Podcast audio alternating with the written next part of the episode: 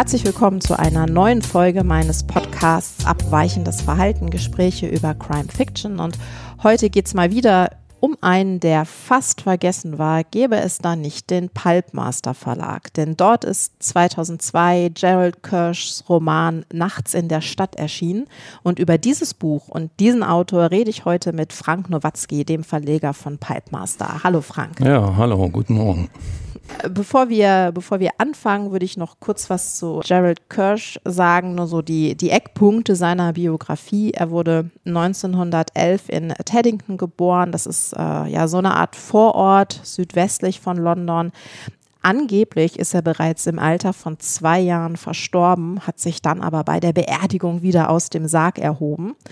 Und er hat sehr viel geschrieben, über 1000 Artikel. Er hatte 400 Kurzgeschichten und 19 Romane, darunter einige Bestseller und sein Roman Nachts in der Stadt, über den wir gleich auch reden werden, wurde auch verfilmt. Aber Gerald Kirsch hatte auch allerhand Pech im Leben, hat schlechte Entscheidungen getroffen, war krank und ist deshalb 1968 mittellos in Kingston, New York gestorben. Und mich würde jetzt erstmal interessieren, Frank, wie bist du denn auf Gerald Kirsch als Autor gestoßen? Also ich habe mich ja immer schon so für Kriminalliteratur und Noir im weitesten Sinne interessiert. Wir waren ja auch hier schon mit Ted Lewis mit einem Podcast zusammen. Und Thomas hat, glaube ich, Derek Raymond. Ich war, du hast sowas gemacht bei dir. Und irgendwann, wenn man so ein bisschen äh, sich da einliest, auch äh, viel Magazine und Sekundärliteratur, stößt man irgendwann auf den Namen Gerald Kirsch so als Urbegründer des ganzen Genres. Das hat mich dann natürlich auch nochmal interessiert. Und Paul Duncan, der damals Redakteur war in einem Crime-Magazin in England, der hat dann auch so eine Wiederauflage von Night in the City angestoßen. Und das habe ich mir besorgt. Da haben wir dann auch da das Vorwort oder Nachwort übernommen, ich weiß gar nicht mehr. War ja ziemlich umfangreich. Äh, und die Story alleine, seine Autobiografie liest sich ja schon fast wie ein Krimi. Und da dachte ich, äh, das ist auf jeden Fall ein interessantes Thema und Mitbegründer des äh, Noirs. Und ja, da das war auf jeden Fall was für mich. Und äh, da stellt sich natürlich die Frage, was versteht man überhaupt unter Noir? Und da hat ein anderer Autor, Jim Disbett, der jetzt auch leider kürzlich verstorben ist, irgendwann mal bei einer Lesung im legendären City Lights Buchladen in San Francisco gesagt, ja, Noir ist, wenn man auf Seite 1 schon am Arsch ist und dann geht es nur noch bergab. Und äh, wenn man es jetzt ein bisschen ausweitet natürlich und dann äh, sagt, okay, Noir ist das Individuum und der Kollateralschaden, wenn man dann ins Getriebe gerät und zermalmt wird. Wie ist es bei, bei Gerard Kirsch? Da findet man natürlich ähm, so ein bisschen davon. Auch dann durch diese äh, Night in the City wurde er verfilmt und wurde dann so der schwarzen Serie zugeordnet, ich glaube 1950 von, von Jules Nassin. Aber in dem Roman steckt natürlich viel mehr. Also für mich ist es jetzt kein Noir oder keine Kriminalliteratur in dem Sinne, sondern so wie er formuliert war, dass er irgendwie, ja, so wie Weltliteratur. Ich hätte jetzt eher gedacht, äh, das wäre so ein Buch, was irgendwie damals Rowold veröffentlicht hätte oder so. Und äh, für mich als äh, Verleger, als ich das dann alles so vor mir hatte, das ganze Material, war das so, als wenn man irgendwie so einen Schatz hebt, von dem keiner weiß, dass es einer ist. Tatsächlich ist das bei, äh, bei Nachts in der Stadt auch so, dass ich auch mehrfach an verschiedene sozusagen Klassiker in Anführungszeichen der Weltliteratur denken musste. Und ähm, ich sage noch mal kurz was zu dem Buch. Nachts in der Stadt heißt es ähm, auf Deutsch. Es ist Night in the City im Original und ist da schon 1938 erschienen in Großbritannien, 1946 dann auch in den USA und dann eben 2002 äh, bei dir im Verlag, übersetzt von Angolina und Angelika Müller. Und es ist vermutlich Kirschs bekanntester Roman, allerdings eben hauptsächlich wegen dieser Verfilmung. Also einmal 1950 unter dem Titel Die Ratte von Soho und dann gab es 1992 ein Remake mit Robert De Niro in der Hauptrolle. Und äh, die Stadt, um die es geht, das ist London und zwar das London der 1930er Jahre. Und dort versucht ein Typ namens Harry Fabian Geld aufzutreiben, weil er unbedingt Wrestling-Promoter werden will. Und bisher finanziert er sich als Zuhälter, schickt seine Freundin Zoe auf den Strich, aber nun braucht er halt mal schnell 100 Pfund, um seinen Traum wahrzumachen. Und mit ihm treiben wir nun so durch die Clubs und Bars und äh, schmutzigen Straßen und er ja, es ist, also es ist vor allem für mich so ein Porträt auch von dem Londoner West End, also von, von Soho. Ähm, aber auch schon, ich finde es auch ziemlich harsches Buch, muss ich sagen. Und wie Wie siehst du das? Wie hast du das gelesen? Naja, Tim, äh, das, was du als harsch bezeichnest, ist jetzt erstmal so, man äh, hat natürlich durch diese Filme aus der Zeit, weiß ich jetzt nicht, Edgar Wallace oder Agatha Christie, irgendwie so ein ganz anderes Bild von England gehabt. Und als man jetzt da in dieses Buch eingestiegen ist, wo, wo es um den ganzen Dreck, die Clubs und Ganoven und äh, diesen ganzen Jargons geht, da meint man halt ein vollkommen anderes England oder London halt ja. äh, zu sehen. Ne? So, das war erstmal das, was mich so interessiert hat. Und überhaupt so, ein, so eine Figur, wie diesen Harry Fabian, so, so, ein, so ein Zuhälter, so in den Mittelpunkt zu stellen und so geht die Geschichte schon mal los. Das ist schon irgendwie, fand ich schon sehr hanebüchen, aber auf der anderen Seite halt auch treffend, um zu zeigen, wie so die Gesellschaft eigentlich funktioniert. Ne? Und wenn die Geschichte ja weitergeht, ist wie du schon sagst, der Harry muss jetzt irgendwie 100 Pfund auftreiben. Das macht er natürlich äh, am besten mit Erpressung. Da geht es halt am schnellsten. Dann kontaktiert er einen der Geschäftsleute, die er kennt, den, den äh, Fickler, und der will natürlich nicht äh, dumm dastehen und sagt, ja klar, ich bin dabei, Wrestling Promotion ist gut, da steckt eine Menge Geld drin und ich besorge jetzt auch 100 Pfund. So. Und die beiden gehen jetzt halt los und besorgen die. Und das Interessante ist halt, wie dieser Fickler beschrieben wird. Da lese ich mal einen Satz vor, der mir jetzt wieder äh, aufgefallen ist. Viele Händler werden als Geschäftsleute bezeichnet, bis man sie verhaftet, dann nennt man sie Ganoven. Und viele Geschäftsleute werden als Ganoven bezeichnet, bis sich herausstellt, dass sie einfach nur harte Geschäftsleute sind. Und das beschreibt eigentlich so unsere Welt, äh, so wie sie funktioniert hat im Kapitalismus, im, im Kleinen, so wie Kirsch den, den Fickler darstellt, dass er einfach anfängt, mit seiner Kreditwürdigkeit diverse Geschäfte aufzureißen. Also verkauft dem einen dies, telefoniert rum, verkauft dem anderen das, liefert, hat irgendwie ein Zahlungsziel und ein Kreditvolumen und hat am Ende des Tages irgendwie 120 Pfund Schulden und hat aber 100 Pfund im Bar in der Tasche, um damit jetzt mit Fabian in dieses Wrestling-Geschäft einzusteigen. Und das, wenn man sich halt immer so wundert, wenn man die Nachrichten liest über die Finanzlage in der Welt und welche Staaten halt irgendwelche Anleihen ausgeben für wie viel Zinsen, dann versteht man jetzt, dass alles halt eigentlich nur auf Kreditwürdigkeit aufbaut. Ne? Ja, das ist auch so ein faszinierender Gegensatz zwischen Fickler und äh, Fabian, weil dem will keiner Geld leihen, weil alle wissen, dass, also seine Geschäfte haben halt nicht funktioniert. Er verrennt sich immer in irgendwelche Ideen und äh, will irgendwie Dinge verkaufen oder zu Geld machen und er ist einfach auch ein Aufschneider. Er, er gibt ja auch gerne vor, er sei Amerikaner und würde eigentlich als Songschreiber Geld machen und sobald er Geld in den Händen hat, gibt er es halt aus. Also, als, als er dann das erste Mal die 100 Pfund zusammen hat, verprasst er dann ja die ungefähr die Hälfte in dem Club und er hätte wohl auch alles verprasst, wenn Fickler nicht eingegriffen hätte. Und es geht halt wirklich auch fast allen Figuren immer nur ums Geld, um nichts anderes. Das fand ich so bemerkenswert.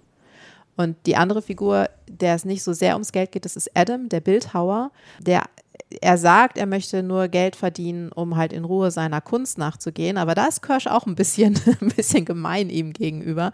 Denn es stellt sich dann noch irgendwann heraus, dass Adam tatsächlich noch nie irgendwas gemacht hat, also noch keine Skulptur. Und er hat dann irgendwann so Ton rumliegen, aber er macht auch nicht so richtig was damit. Und es, auf, einer, auf einer Webseite zu Gerald Kirsch habe ich eine Kritik aus dem Jahr 1938 gelesen wo halt auch stand, es sei ein äh, brutales, rücksichtsloses Werk und äh, dann so ein, so ein Zitat, dass er, dass, dass nur ein Visionär, der verzweifelt über die Sünden der Welt nachdenkt, die Welt so gnadenlos ja, an den Pranger stellen kann oder so, ja, der Welt so gnadenlos den Spiegel vorhalten kann. Liest du das auch so, dass er die dass er die Welt anprangert? Naja, vielleicht nicht, nicht anprangert. Also er erkennt schon, er guckt dahin, wo viele halt dann eben nicht mehr hingucken und versucht das halt irgendwie festzuhalten in dem Moment. Also gerade auch diese Figur Adam, die du jetzt da äh, ansprichst. Ich habe das jetzt gar nicht so beachtet, dass er den Ton unbearbeitet liegen lässt und äh, jetzt nur so ein verkannter Bildhauer ist, sondern da gibt es so eine Passage, er wird ja jetzt eingeführt in, in diesem Nachtclub und sieht auch, wie dieses Business aufgebaut ist, dass man sozusagen einfach mal alle Preise verdoppelt und den Leuten halt irgendwie versucht, die Kohle aus der Tasche zu ziehen mit Animierdamen und so weiter. Und er lernt ja auch eine kennen und ist äh, mit einer dann, äh, hat er auch eine Beziehung mit Helen und ihre schräge Freundin Wie, die verdient ihren Lebensunterhalt damit. Und da gibt's einen so einen Satz, dass er die ganze Zeit damit hadert und dass es ja auch irgendwie, also Adam und, und dieses Nachtclubgeschäft so ein bisschen auch als, äh, als, als dreckig abtut und er sagt halt, man hat halt so einen schöpferischen Impuls und den, den hat man nur in einer bestimmten Zeit in seinem Leben und den kann man halt nicht ständig unterdrücken. Wenn man erstmal halt richtig anfängt, äh, Geld zu machen und das halt immer weiter aufschiebt, dann wird es immer unwahrscheinlicher, sowas zu machen. Mhm. Und da habe ich mich auch selber so ein bisschen drin erkannt, weil man halt, ich habe früher auch mal als Türsteher gearbeitet und ja, man kann sich ja schon verlieren in Nachtarbeit und wenn erstmal das Geld da ist, das äh, bringt einen dann schon irgendwie vom Weg ab. Und das ist, glaube ich, eher die Sache, wo Gerald Kirsch irgendwie einen drauf stoßen wollte und dann in dieser ja, berühmten Szene, wo dann Figler kommt und, und Harry Fabian sein Geld verprasst und eigentlich wollten sie ja ein ganz anderes Geschäft machen, aber er lässt sich dann halt so hinreißen von, von diesem ganzen Prozedere und immer wenn er meint, er müsste sich jetzt in den Griff kriegen und sagen, jetzt aber Schluss, jetzt will ich nicht mehr ausgeben, dann kommt der Nachtclubbesitzer und sagt, ja, lass dir mal in Ruhe, der kann es sich nicht leisten und ja. dann, dann stößt er damit eine neue Blase an und äh, das ist das Interessante. Ja. ja, zumal also dieses sich verlieren, sobald man dann Geld hat, das ist ja auch noch mit der einer der der Animierdamen, die da arbeiten. Helen, das ist die, die anfängt in diesem, in diesem Club zu arbeiten, um Geld zu verdienen, weil sie als Stenotypistin keinen kein Job findet und die es am Anfang gar nicht will und die auch sagt, sie macht es nur vorübergehend. Und dann merkt sie aber, wie viel Geld sie damit verdienen kann. Also sie wird da ja auch so ein bisschen korrumpiert und beschließt dann aber, weil sie ja auch eine der cleversten Figuren in diesem Buch ist, dass sie ihren eigenen Club aufmachen muss und versucht nun irgendwie dafür das Geld zusammenzukriegen. Äh, das fand ich auch einfach als, als Frauenfigur fand ich sie schon interessant. Ja, auf jeden Fall. Und auch dieses Umdrehen, so wie sie am Anfang drauf ist, da äh, kommt ihre Nachbarin oder Freundin wie, die sie ja da einführt in diese Nachtclub-Szene und äh, sagt dann, wie, du gehst mit Adam für nichts? Man kann es überhaupt nicht verstehen, dass sie einfach nur verliebt sind. Und dann am, am Schluss des Buches oder wo sie, wo Helen, wie du sagst, ja dann auf die Idee kommt, selber irgendwie einen Club aufzumachen, weil sie das ganze Ding schon durchschaut hat, wie das alles läuft. Da sagt sie dann, ist es schlauer, mit einem Mann für Geld ins Bett zu gehen, als ihn des Geldes wegen zu heiraten? Also da ist sie schon mhm. komplett korrumpiert und hat da schon irgendwie einen ganz anderen Plan und hat einfach das Leben oder wie unser System tickt schon verinnerlicht und weiß, also kann man jetzt nicht weitermachen. Tatsächlich ist es ja auch eine berechtigte Frage. Ne? Also ist es ein Unterschied für einen Mann mit Geld ins Bett zu gehen oder einen Mann wegen des Geldes zu heiraten? Das ist, finde ich, auch was, was in diesem Roman immer so ein bisschen mitschwingt, ist halt diese Frage nach Moral. Also Moral ist so ein, so ein Riesenbegriff, aber ich finde, der Roman ja, geht so ein bisschen in die Richtung, dass Moral was ist, was man sich leisten können muss oder auch können will, leisten will, nicht können will, hm. sich leisten. Will, ja, aber das oder? ist das, was du äh, meintest, äh, was andere Leute unter Anprangern verstehen.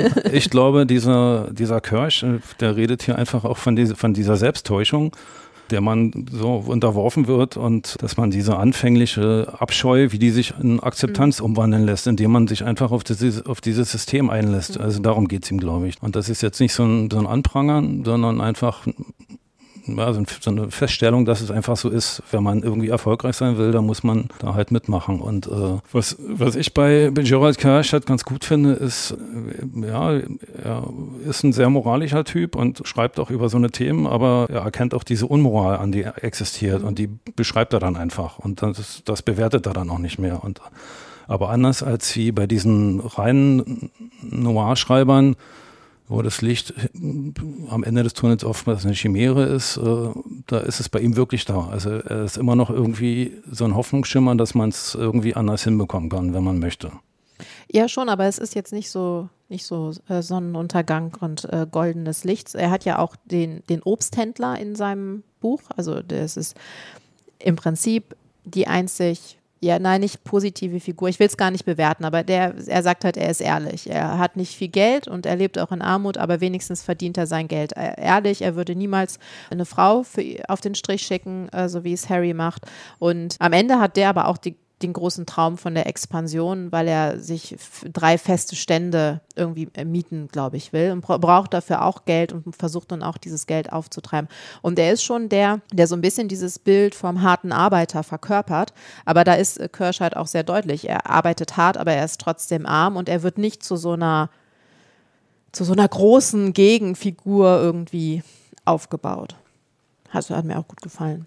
Genau. Also in diesem Roman Nachts in der Stadt sind eigentlich so alle Ansatzpunkte drin von, von allen möglichen Charakteren und da glaube ich auch, das Porträtieren von diesen unterschiedlichen Charakteren, das ist, was Kirsch am meisten irgendwie interessiert hat. Also Gibt ja viele nach äh, Paul Duncan, der ihn da entdeckt hat, gab es äh, Michael Moorcock, so ein Fantasy-Hersteller, der hat ihn halt auch porträtiert als Typ, der irgendwie aus den Suburbs immer mit dem Bus in die Stadt fahren, mit seiner letzten Kohle sich in irgendwelche Clubs gesetzt hat und dann porträtiert hat, wie so die ganzen Gangster, Ganoven und alle um ihn herum, so halbintellektuelle dann halt irgendwie sprechen. Und das macht das Ganze halt so authentisch. Und du siehst hier in diesem Buch halt so die verschiedenen Lebensansätze zu der Zeit. Und das ist halt sehr interessant. Und das ist halt mit dem England von Agatha Christie oder so nicht viel zu tun. Also. Nee, nee, auf gar keinen Fall. Ich fühlte mich beim Lesen tatsächlich immer ein bisschen an Berlin-Alexanderplatz erinnert mhm. und an Kästners Fabian, wobei da vermutlich mehr die Verfilmung, die habe ich auch irgendwie noch präsenter durch Dominik Graf, aber weil es eben dieses, dieses Einfangen des, des Lebensgefühls ist und auch so was Rauschhaftes hat. Also das Buch ist ja nicht dünn, das hat äh, ja, ich glaube, irgendwie 300 80 oder so Seiten, aber man, wenn man das anfängt zu lesen, mir ist es ganz schwer gefallen, das beiseite zu legen, weil man mit diesen ganzen Charakteren so durch die, ja, durch das Westend treibt. Ging dir das auch so? Ja, auf jeden Fall. Und dass, dass die beiden jetzt auch noch irgendwie so ein, also Figler und Fabian, dass sie noch so eine, so eine Wrestling-Geschichte aufziehen wollen und da wird ja dann auch wieder erklärt, wie man dann das Publikum irgendwie äh, mit Eintrittspreisen nicht, ich will sagen, nicht ablinkt, aber dass man äh, sozusagen da was aufzieht, was halt viel mehr Gewalt und Entertainment verspricht, als was es dann ist. Und äh, die Kämpfer, die sie da unter Vertrag nehmen, die kriegen natürlich dann auch bloß einen Obolus, sind aber, die wissen, dass sie beschissen werden, aber ist denen auch egal. Und da gibt's halt so eine Passage, von diesem alternden äh, Ali, dem schrecklichen Türken, der früher mal irgendwie eine große Nummer im Geschäft war, der jetzt halt da die Leute trainiert. Und äh, als Adam da irgendwann zu ihm kommt und er sagt, oder er versucht ihn halt so ein bisschen zu überzeugen, dass mit, seiner, mit seinem Körperbau und seiner Physis er auch bestimmt ein ganz guter Wrestler ist, das sagt er, ja, nein, ich kann nicht, ich muss wieder in den Nachtclub. Und dann sagt äh, Ali irgendwann, wozu taugt Geld? Kann man in zehn Betten gleichzeitig schlafen? Kann man zehnmal am Tag Mittag essen. Also da bringt es eigentlich auf den Punkt. Ne? So. Genau. Ja. Aber natürlich sind wir hier in diesem Umfeld des Noirs und auch ihm wird es dann am Ende nicht gut gehen. Nee, weil er was anderes. Seine Schwachstelle ist nicht mhm. Geld, seine Schwachstelle ist sein Stolz. Ne? Also äh, über den er nicht so richtig hinwegkommt. Mhm. Tatsächlich in besagter äh, Rezension von 38 steht auch, dass man bei Kirsch schon merkt, dass er von den US-amerikanischen Schriftstellern so ein bisschen beeinflusst ist. Äh, siehst du ihn da auch beeinflusst von? Auf jeden Fall. Also das Thema hatten wir auch schon bei Ted Lewis, dass äh, diese ganze Hardboiled-Schreibe, was alles aus Amerika rüberkam, das äh, wird natürlich auch die Engländer und so schon beeinflusst haben. Hier bei Kirsch kommt noch dazu, Moorkop äh, hat irgendwo geschrieben, dass er im Alter von 18 irgendwie nach Frankreich gereist ist und Französisch gelernt hat und dann auch naturalistische Schriftsteller wie Zola, Balzac und Hugo für sich erkannt hat. Und das hat er als er dann wieder zurückkam, mit seinen amerikanischen Vorbildern gemixt und da kam dann wahrscheinlich das Resultat raus. Ja, stimmt. Also, weil ich finde schon auch, dass er nicht so ganz so, nicht, also in dem Buch noch nicht so knapp schreibt wie viele Amerikaner, sondern das, was er neben Figuren wirklich auch gut kann, das ist ja Örtlichkeiten zu beschreiben, sozusagen. Also gar nicht so sehr, es geht gar nicht so sehr um die Atmosphäre oder die, einen konkreten Ort, aber er versucht sozusagen den Kern eines Ortes zu erfassen und er beschreibt einmal die, die Luft in einer Bar als eine Mischung aus Dämpfen einer Schnapsbrennerei, dem Mief eines Pennerasyls und dem Rauch einer brennenden Tabakfabrik. Und man hat sofort so, so einen Geruch in der Nase. Und da musste ich immer wieder an Johannes Groschupf tatsächlich denken, der das auch macht mit Kreuzberg und Neukölln vor allem. Also einfach literarisch ja auch oft überhöhte Orte, wo man auch, wo viele ja das Gefühl haben, sie, sie kennen das alles schon und in Wirklichkeit sagt dann jeder, der hier wohnt, es ist ja alles ganz anders. Aber der, der kann das auch. Also sozusagen so die Essenz eines Ortes zu erfassen und dafür Worte finden, die irgendwie auch naheliegend sind aber die auch gleichzeitig so treffend sind. Das äh, hat mir bei ihm auch richtig gut gefallen. Ja, kann man so unterstreichen. Tatsächlich würde ich noch ganz kurz was zu der Verfilmung sagen, weil da ist ja, es gilt so ein bisschen als Klassiker der schwarzen Serie, aber äh, im Prinzip ist da nicht viel übrig von dem Buch. Also so ein paar, man erkennt so den Kern von so ein paar Charakteren und ein bisschen was von der Grundstimmung. Äh, und ich fand es dann recht witzig, dass, dass Kirsch ja mal gesagt haben soll, dass er, er hat 40.000 Pfund dafür bekommen, für das Buch. Und im Prinzip ist es 10.000 Pfund pro Wort, weil das Einzige, was sie von ihm übernommen haben, ist der Titel. Tja, das ist gut. Achso, ich wollte dir noch äh, einen meiner Lieblingssätze zum Abschluss hier vorlesen. Okay. Das ist ziemlich weit hinten. das aber auch so ein bisschen beschreibt im Prinzip das, das Thema und dass er eigentlich kein Hardboiled-Schriftsteller ist.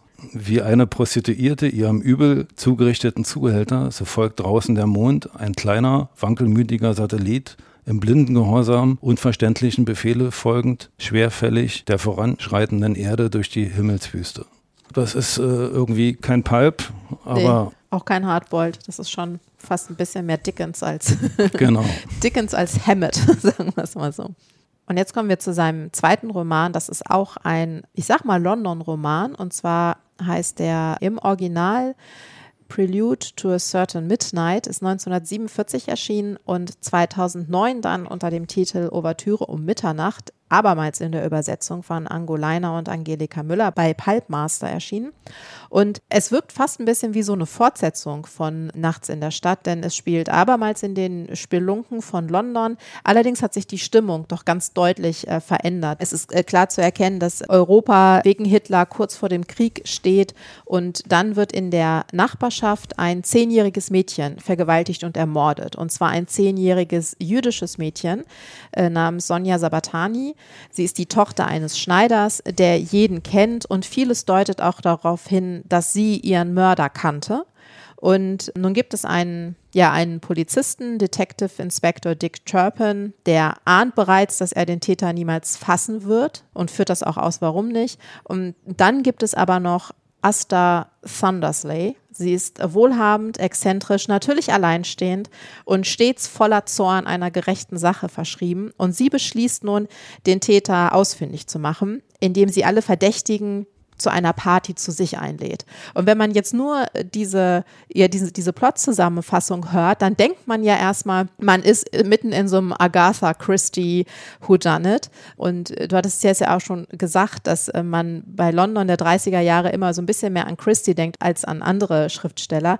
Und dieses Buch zeigt halt erstens, dass man auch aus dieser Ausgangssituation oder dieser Situation was ganz anderes machen kann, aber dass eben auch das England äh, ein ganz anderes England ist, als man das auch beim heutigen Blick auf die Kriminalliteratur der damaligen Zeit oft vor sich hat. Genau, und man versucht jetzt irgendwie in so einem Klappentext irgendwie zusammenzufassen, worum geht's. Da geht es natürlich irgendwie so um den Mord. Und wenn man das Buch aber dann liest, dann ist man wieder in dem London und hier merkt man auch wieder, dass äh, eigentlich Gerald Kirch sich für die einzelnen Charaktere interessiert, die so halt diese Bar, äh, diese Bacchus Bar bevölkern die irgendwann mal einer der beliebtesten Treffpunkte in London war und dann aber nach diesem, nach diesem Tod, der dann halt irgendwie nicht aufgeklärt werden konnte, nach diesem Mord, dann irgendwann dahingeschieden ist, ihre Seele verloren hat, keiner ist mehr gekommen und die letzte, die da jetzt immer noch irgendwie ist, ist diese Amy Dory, die genannt Catchy, die Mietschulden hat und äh, als Häufchen Elend jetzt äh, irgendwie immer noch abhängt. Und ja, äh, es sind zehn Jahre vergangen seit der Tod oder der Mord von Antonia Sabatini da in diesem Teil Londons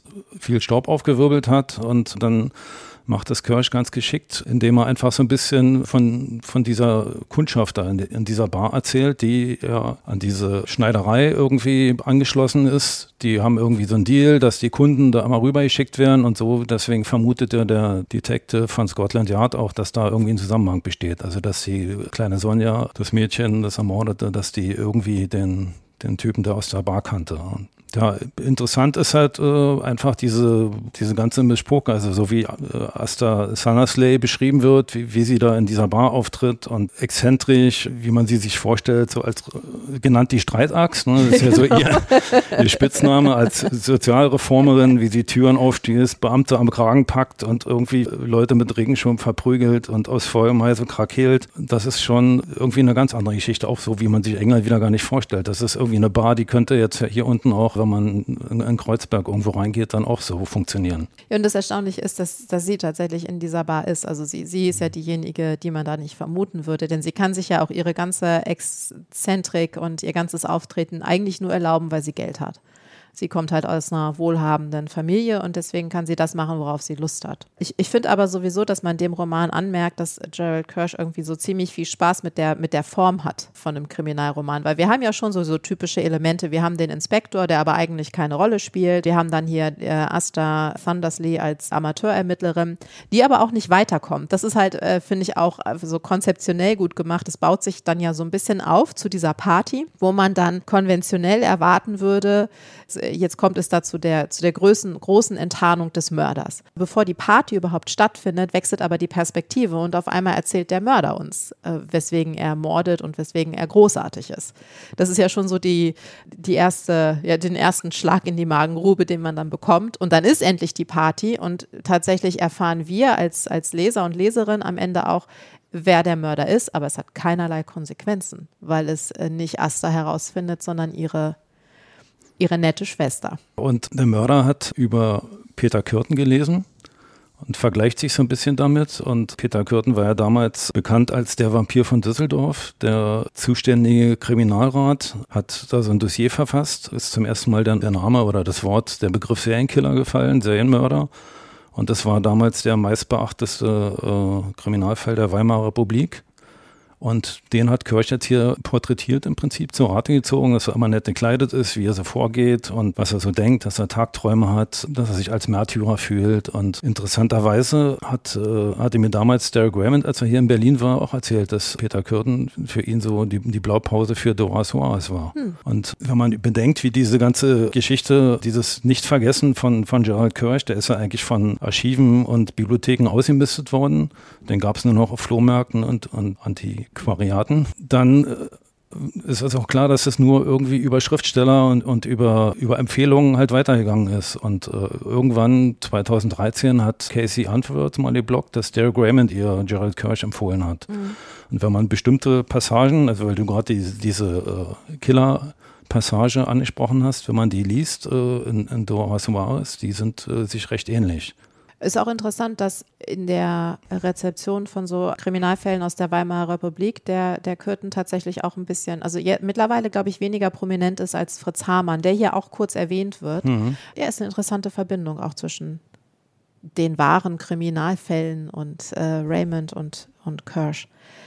Was man hier, finde ich, auch merkt, ist ganz klar, dass das Buch 47 geschrieben wurde, also mit dem Wissen um den Zweiten Weltkrieg und mit dem Wissen, was da noch alles passiert, weil Kirsch greift ja auch ganz, ganz viele verschiedene Diskurse auf, also von, von Freud äh, über Hitler. Ähm, es spiegelt sich auch in, in der Stimmung so ein bisschen wieder, also in der, in der durchziehenden Atmosphäre des Romans. Mhm. Also in Nachts in der Stadt gibt es ja schon so eine Art von Gemeinschaft. Und in, hier bei äh, Ouvertüre um Mitternacht ist es tatsächlich einfach so, dass, dass diese Bar auch dachte, sie hat eine Form von Gemeinschaft. Aber diese Gemeinschaft zerbricht da ja durch diesen Mordfall. Und nicht nur diese Gemeinschaft zerbricht, sondern auch der Glaube daran, dass so eine Gemeinschaft möglich ist, zerbricht durch diesen Verdacht, hier ist ein Mörder unter uns. Das macht es irgendwie noch düsterer und noch pessimistischer und auch noch ein bisschen böser, finde ich.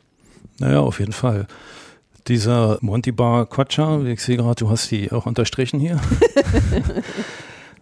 den Astor ja auch als äh, Zionisten eingeladen hat. Der spricht dann auf der Party oder in diesem, wo alles so ein bisschen halt immer das Hauptthema das, äh, das ermordete Mädchen ist ne? und, äh, und sagt dann, ein einziges kleines Mädchen, ein kleines jüdisches Mädchen wurde vergewaltigt und ermordet. Und ihr, ihr seid alle schockiert, empört. Aber entspricht es nicht etwa den Tatsachen, dass in Deutschland ein gewisser Hitler seit zwei, über zwei Jahren an der Macht ist und Tausende und Abertausende jüdischer Mädchen vergewaltigt und ermordet hat?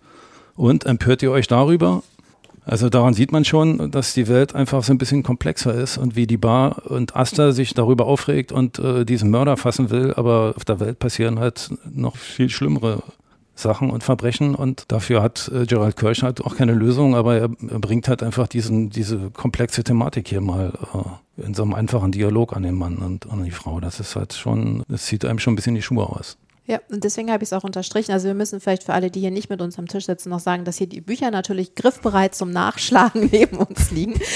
Ähm, und aber ich, ich fand diese Passage auch so eindrucksvoll, weil es, weil es da auch wieder eine ganz klare Parallele ins Heute gibt. Also jeden Tag ertrinken Hunderte von Menschen im Mittelmeer, aber es interessiert uns einfach nicht. Und während so eine einzelne Tat geschieht, Und unter diesen Menschen sind auch Kinder. Das muss man vielleicht noch dazu sagen, weil man könnte ja sagen, ja, aber ein Kind ist was anderes als ein Erwachsener, wobei auch das fragwürdig ist. Aber sobald eine einzelne Tat passiert, sobald so ein einzelner Mord an jemandem, der auch vermeintlich unschuldig ist, ähm, passiert, ist die Empörung groß. Und ich finde, das ist, das ist auch, also das ist, das ist heutzutage noch genauso. Ja, und deswegen ist es halt äh, wichtig, vergessene Autoren, die, die es wie Gerald Kirsch mal gab und die ja im Prinzip politische Themen oder diesen Mord aufgegriffen haben und äh, in ihren Romanen irgendwie verarbeitet haben und äh, thematisiert haben, dass die einfach wichtig sind. Und wenn man jetzt sieht, wie diese Bar bestückt ist, mit welchen Bohemians und so, dann sieht man, dass sich die, die Welt gar nicht so viel verändert hat.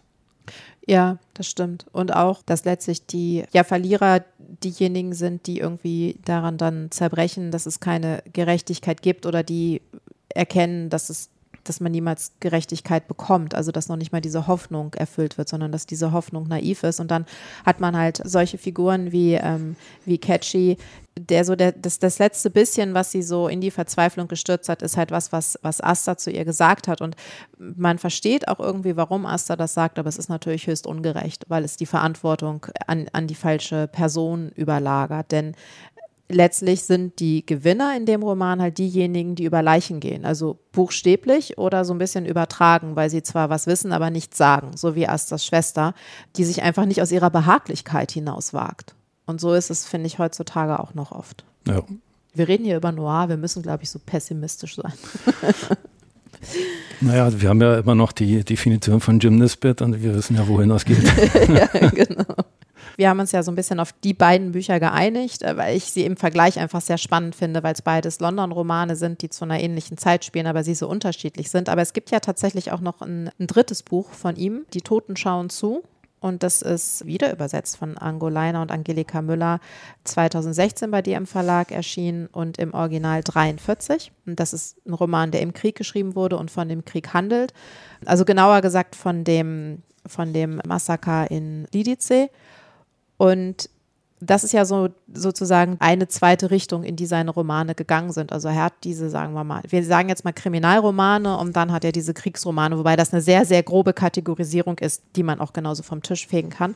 Aber bei euch wird ja auch noch ein weiterer Roman von Kirsch erscheinen, nämlich Hirn und Zehn Finger. Genau. Der liegt ja jetzt schon eine ganze Weile als Projekt in der Pipeline. Aber es ist so äh, im Prinzip, wie du sagst, dass Kirsch wahrscheinlich mit dem aufkommenden Krieg irgendwie auch seine Thematik geändert hat. Er hat dann halt eben nicht mehr über London geschrieben, sondern was ihn dann bedrückt hat oder verzweifelt hat, war dann einfach der Krieg. Und er hat sich ja auch selber freiwillig gemeldet, um dann bei der Befreiung von Paris mitzumachen, aktiv halt in den Krieg einzugreifen. Und er hat mit Die Toten schauen zu, was im Prinzip ja auch ein, nach unserer Definition, die wir am Anfang von Jim Nisbet besprochen haben, eigentlich zugreift, nur dass es hier gar nicht mehr um Individuen geht, sondern dass hier ein ganzes Kollektiv in den Abgrund gestürzt wird so die ganze Dorfgemeinschaft. Und das ist im Prinzip, das war für mich dann neu, also das auf so ein Level zu heben und zu zeigen, dass äh, irgendwie der Krieg ist schon so das, das letzte Ende, die letzte Sackgasse, da gibt es dann gar keinen Ausweg mehr. Obwohl man auf Seite 1 weiß, was passieren wird, ist es trotzdem komplett irre und interessant, irgendwie diese ganzen Mechanismen zu verstehen, die da, da dazu greifen. Ne? Hirn und zehn Finger. Das, was wir jetzt danach noch machen wollen, ist wahrscheinlich so ein Treffen mit jugoslawischen Partisanen das ist daraus entstanden, als er irgendwie als Korrespondent irgendwie die getroffen hat und da feiert er einfach den, den Widerstand, also ohne Wenn und Aber. Das ist halt eine kleine Novelle, relativ kurz und schmerzlos und er verarbeitet da seine, seine Eindrücke, was passiert, wenn so ein Land überrollt wird von faschistischen Besatzern, was, was werden die Leute da tun? Und das ist dann halt einfach der Widerstand. Hm. Ja, bin ich ja schon gespannt drauf. Wenn, wenn wir jetzt so, also wir haben schon einiges genannt, aber ich frage es irgendwie trotzdem nochmal so zum Abschluss. Warum sollten wir denn Kirsch heute noch lesen? Er hat seinen vollkommen eigenen Stil und er, er bringt halt das, was ihm auf der Seele gebrannt hat, thematisch in seine Romane ein und das war ihm auch vollkommen egal, äh, ob das jetzt Leute lesen wollen oder ob die Leute es nicht lesen wollen. Also er war eigentlich zu seiner Zeit immer aktuell. Gut, er ist dann in Vergessenheit geraten, aber wenn man die Sachen heutzutage wieder auf den Tisch kriegt und sieht, eigentlich hat sich in der Welt nicht viel verändert. Ne? Die, die Großstädte funktionieren genauso, unser Finanzsystem funktioniert genauso, äh, die Leute äh, jagen immer noch dem Geld hinterher und, und so ein Krieg steht immer vor der Tür. Und das ist das Interessante. Also man muss eigentlich die Welt nicht neu erfinden, man braucht bloß Gerald Kersch lernen. das stimmt, das ist auch ein sehr schönes äh, Schlusswort. Aber ich muss trotzdem noch was sagen. Und das fand ich auch bei der, bei der Rezeption von Nachts in der Stadt äh, 2002 so interessant, dass in vielen Kritiken, die da erschienen sind, immer die Parallele gezogen wurde. Ja, der Roman könnte auch im New York der Gegenwart spielen. Und ich glaube, heute ist auch klar, dass wir das gar nicht immer so sehr nach London und New York abschieben müssen, sondern der Roman kann auch mit dieser Darstellung darum, wie es im Kapitalismus eigentlich geht, in jeder Stadt, in jeder äh, kapitalistischen Stadt, also auch in Berlin oder einer anderen Stadt spielen. Das sind nicht immer nur die bösen Amerikaner, sondern da sind wir auch Teil. Wir machen genauso mit, sagen wir es mal so. Genau. Ist halt nicht so ein schöner Schlusssatz wie der von dir.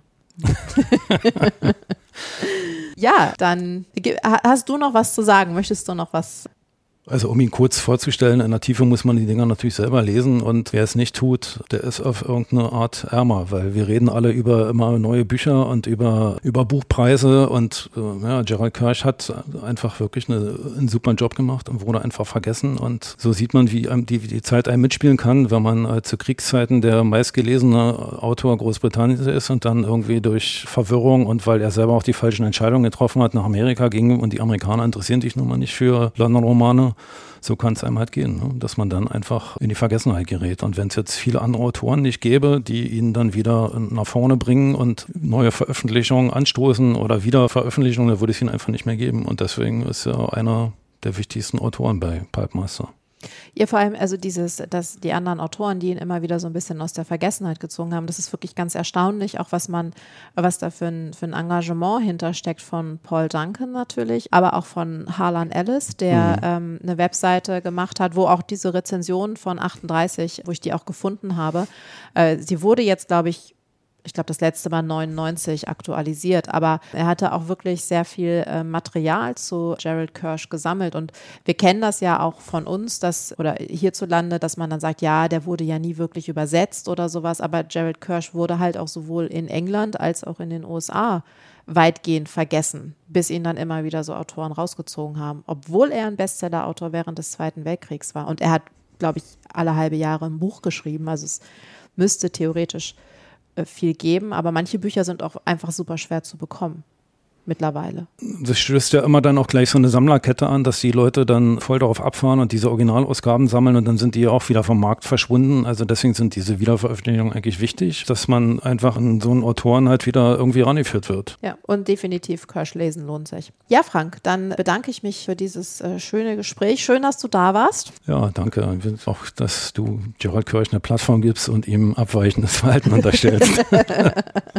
naja, also wenn man jemandem abweichendes Verhalten unterstellt, vorstellen kann, dann ja wohl Jared Kirsch. Und ich bedanke mich auch bei euch fürs Zuhören. Ich würde mich freuen, wenn ihr diese Folge bewertet und weiterempfehlt. Und falls ihr Fragen habt oder Vorschläge oder sonstige Anmerkungen, findet ihr alle Kontaktmöglichkeiten zu mir wie immer in den Show Notes und da sind auch nochmal die Bücher aufgelistet, über die wir hier gesprochen haben. Und ja, dann sage ich doch einfach mal bis zum nächsten Mal. Tschüss. Ja, mach's gut.